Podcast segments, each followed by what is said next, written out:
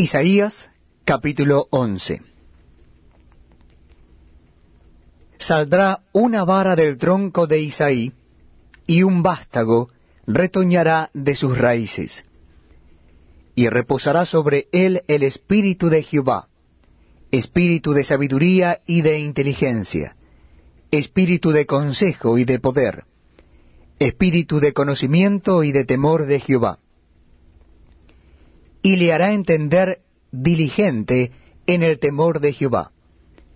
No juzgará según la vista de sus ojos, ni arguirá por lo que oigan sus oídos, sino que juzgará con justicia a los pobres, y arguirá con equidad por los mansos de la tierra, y herirá la tierra con la vara de su boca, y con el espíritu de sus labios matará al impío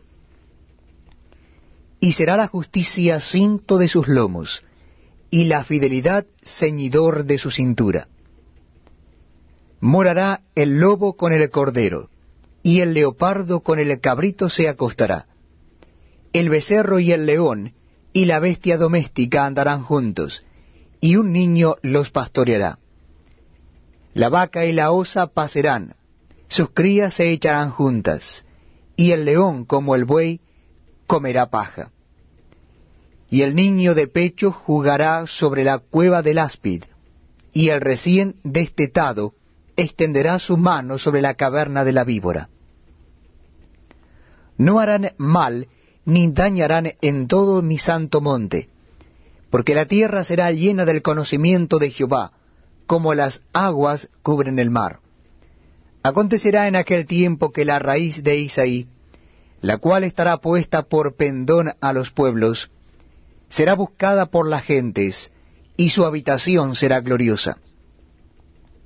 Asimismo acontecerá en aquel tiempo que Jehová alzará otra vez su mano para recobrar el remanente de su pueblo que aún quede en Asiria, Egipto, Patros, Etiopía, Elam, Sinar y Amad, y en las costas del mar y levantará pendón a las naciones, y juntará los desterrados de Israel, y reunirá los esparcidos de Judá de los cuatro confines de la tierra.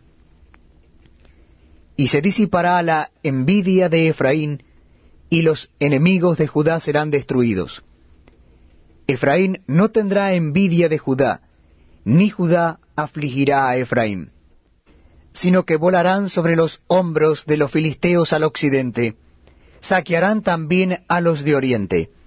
Edom y Moab le servirán, y los hijos de Amón los obedecerán. Y secará Jehová la lengua del mar de Egipto, y levantará su mano con el poder de su espíritu sobre el río, y lo herirá en sus siete brazos, y hará que pasen por él con sandalias. Y habrá camino para el remanente